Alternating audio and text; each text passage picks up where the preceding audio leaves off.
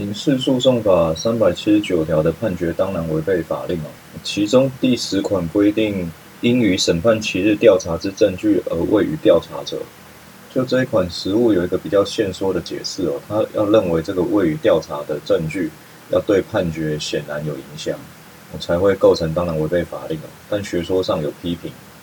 他认为这个三七九是绝对的上诉理由，不能把它相对化。我不能做不当的线索。三八二条规定，哦，上诉三审的理由也是一样，要在二十日内补提理由书，这跟上诉二审的时间是一样的。但差别在于，上诉二审没有补提理由书哦，还要二原审法院或是二审法院哦，还要定期间命其补提。但是三审上诉三审不用哦，如果没有补没有自己补提的话，法院是会判决驳回的。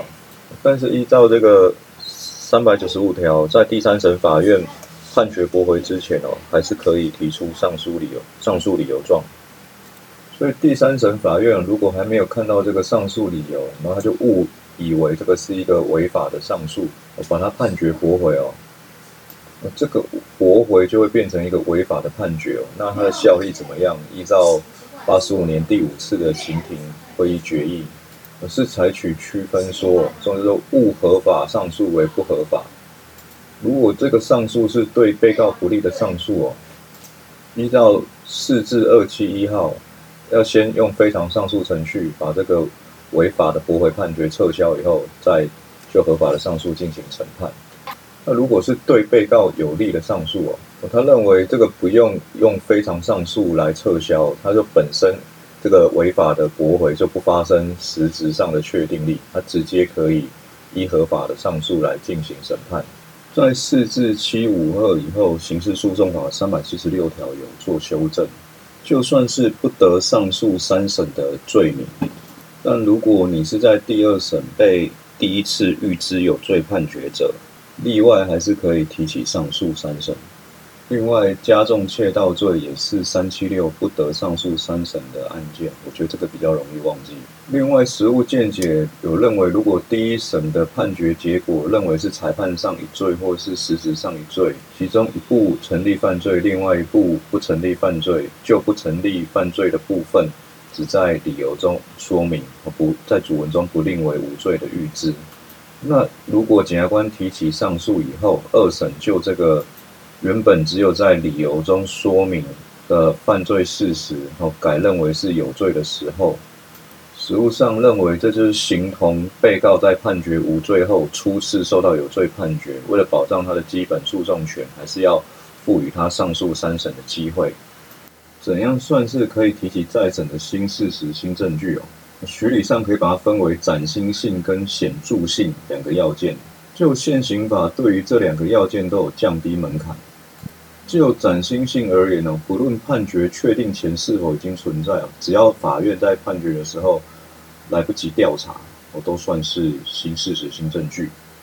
那就显著性而言，现行法把旧法的“确实”两个字删掉了，我只要符合到这个新证据是有合理相信的程度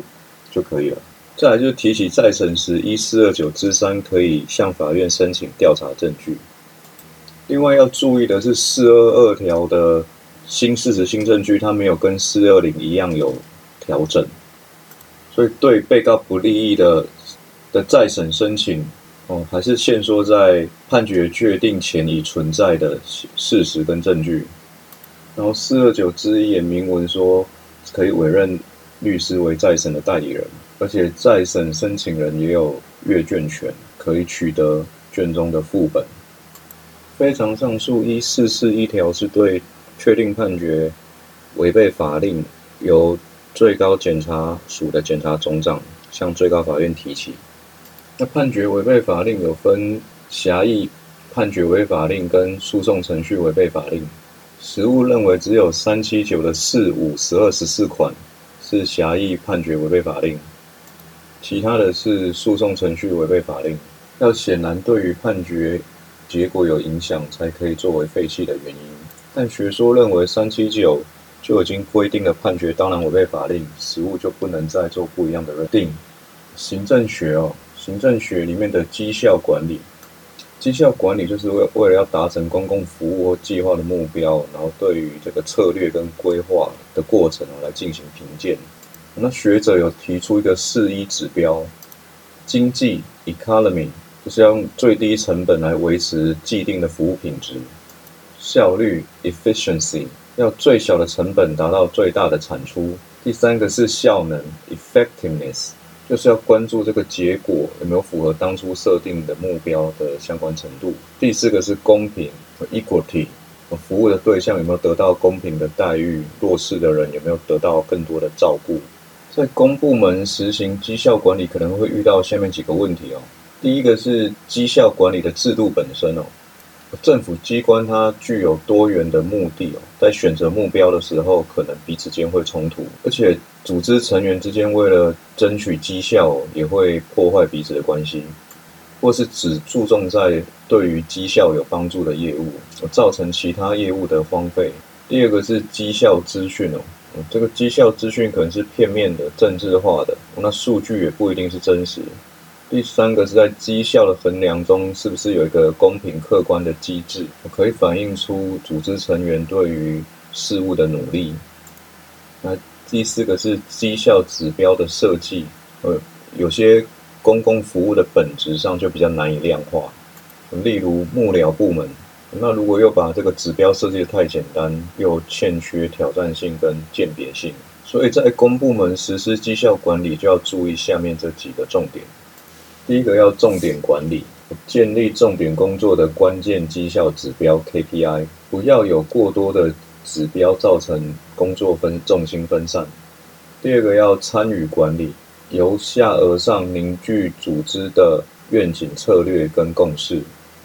建立多元绩效指标，兼顾量化与质化。可采用三百六十度的评估法，结合奖酬系统跟人事训练系统，并注意弹性与多元化，以及善用资讯科技简化书面书面作业。